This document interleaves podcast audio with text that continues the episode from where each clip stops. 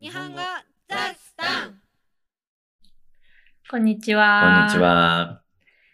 えー昨日はインスタライブをやったんですけど、 2回目ですね。はい。なんか質問ゲームみたいなのをやって、30分で用意してた質問は全部終わらなかったので、 今日はなんかその続きっていうか、ちょっと質問ゲーム的なのを、まあゲームってほどでもないんだけどね。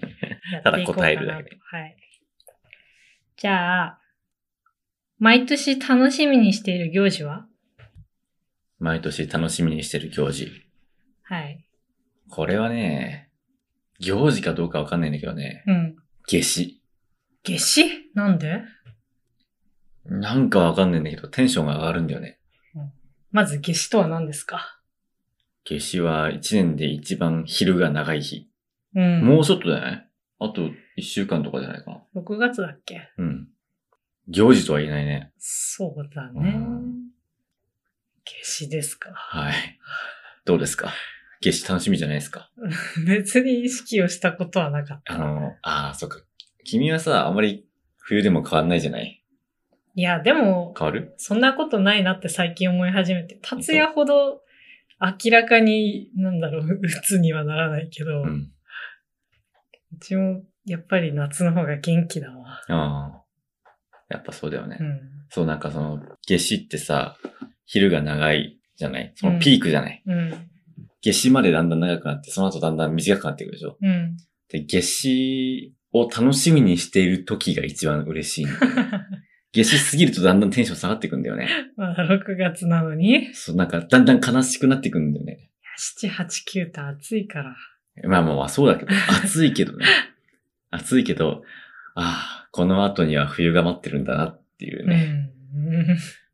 そんで、君はじゃあね、今年もコロナの影響でないんだけど、よさこいソーラン祭りですね。ああ。はいはいはい。あれは好き。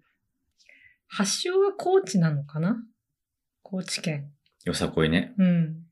北海道の大学生がそれを持ち込んで、北海道でもお祭りを始めたっていう。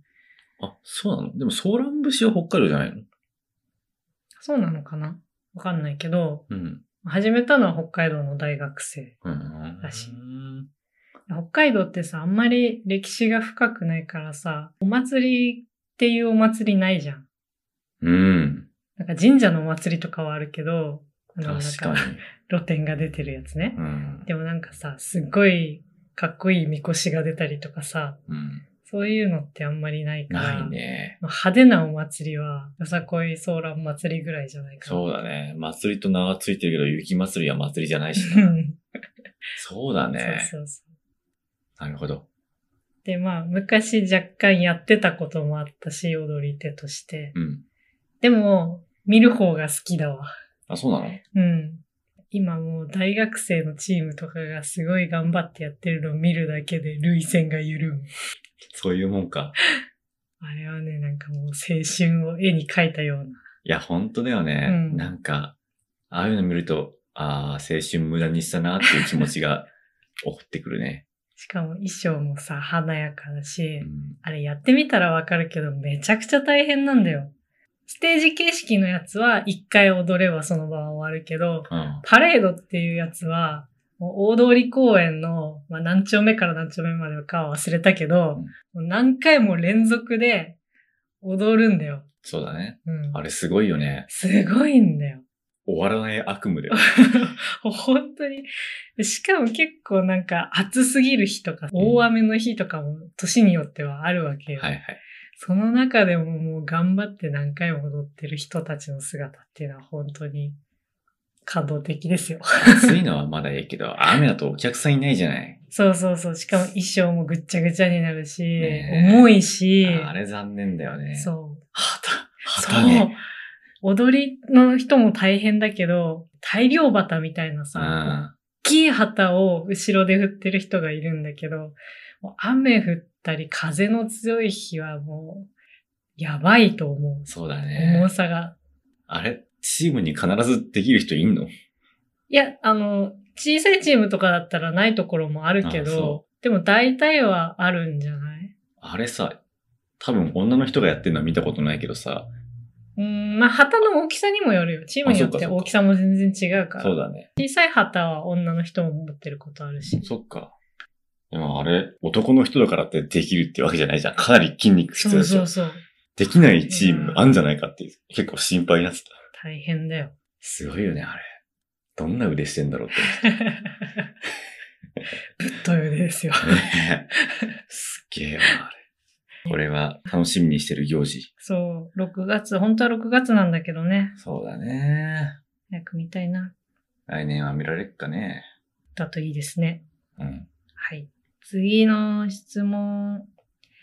宝くじで3億円当たったらどうする お、これ、あれだね。昨日の100万円拾ったらとはちょっと違うね。 ?100 万円拾ったは、ちょっと事件性が強すぎてね。うんビビったよビね。ビったねう。ん。100万円拾った時はちょっと、なんかさ、さすがに届けるよ、ね。 使うとか選択肢ないよね。焦るもん、怖い もん。3億円宝くじ当たったら、はいまあ税金でがっぽり持ってかれるんだ けど、残った分は、分けるね。分けるってあの、 分け与えるのじゃあ分け与えない。自分の中で用途を分ける。 何と何その、えっと、使う分と投資する分に分ける。おー使う分は使う分は半分ぐらいでいいのかな。うん。いくらぐらいなのかわかんないけど、1億円ぐらいあればいいな。何に使うのうーん。あんま使うもんねえか。元投資っすか。 そうだなあ、土地買うかな。あ投資だな。こそれはどうしよ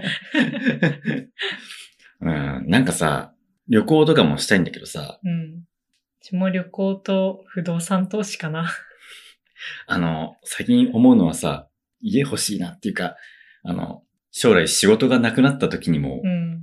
住む場所があるっていうのは安心だなって。そうだね。仕事ないとアパート借りれないこと多いじゃないそうだよ。うん。だから、なんか、今住まなくても、うん。家、住むところ、どっか一箇所あったら安心だなっていうふうに思いましたよ。そうだね。はい。お金があれば。まあ、ホタテをやればいいんですよ。じゃあ実家でいいじゃん。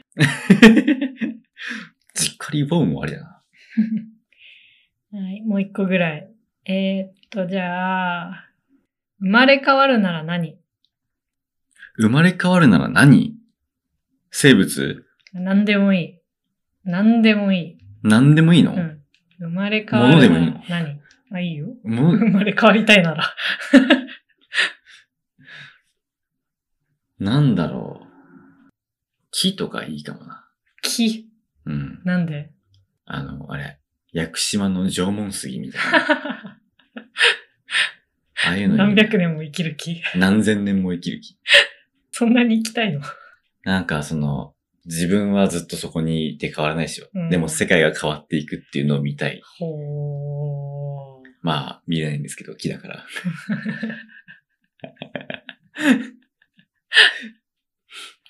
私は、めっちゃ大切にしてくれる飼い主がいるゴールデンレトリバーになりたい な。そんなに長生きしなくてもいいからさ、人間みたく。愛されて愛されて死にた いわ。なるほど。割と正反対かもしれないね。あいつらいいじゃない。好きなことしてる。 責任も何もないんだぜ。